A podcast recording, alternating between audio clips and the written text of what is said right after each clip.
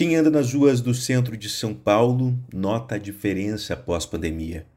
O número de moradores em situação de rua disparou.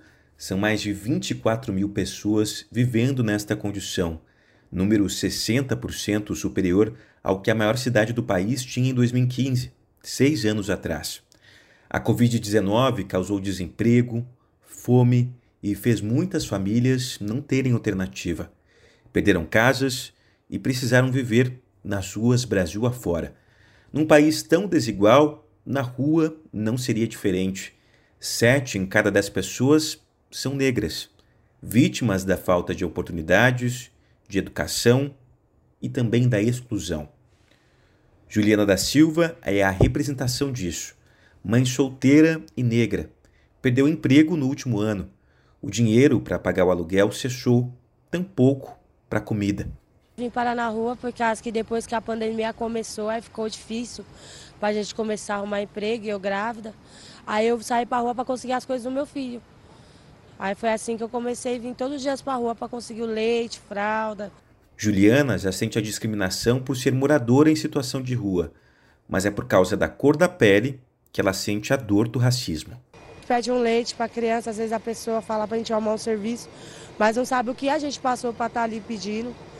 Aí é a parte mais difícil, tipo, o coração aperta mesmo. Que nós, independente da gente estar tá na batalha, de estar tá conseguindo as nossas coisas, as pessoas julgam nós assim, não sabem por que, que a gente está pedindo, não sabem por que, que a gente está com uma criança na porta do mercado. O racismo no Brasil vai das ruas para as lojas e chega até as grandes empresas. Difícil encontrar um negro que não se recorde de um episódio discriminatório. Um levantamento do Instituto Locomotiva mostra que quase 70% dos brasileiros negros já foram discriminados em ambientes como lojas, restaurantes e supermercados. Além disso, 52% sofreram racismo no ambiente de trabalho. Nelson Souza hoje trabalha fazendo bicos, não tem mais emprego fixo. O último foi como motorista de aplicativo. Ele não se esquece dos frequentes episódios de racismo que o fizeram desistir da profissão.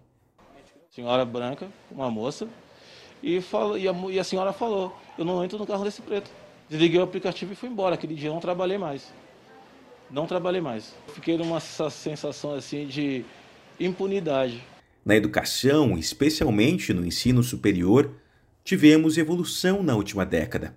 Com a política de cotas, metade dos alunos que estão em universidades públicas brasileiras são negros ou pardos. Um salto se comparado a 2005, quando representavam apenas 5% dos universitários. Mas quando o diploma chega, na hora de procurar emprego, a situação é bem diferente. São minorias não apenas nos escritórios, mas nas posições de lideranças. E isso impacta na renda. Brancos ganham em média dois mil reais por mês no país, o dobro dos negros.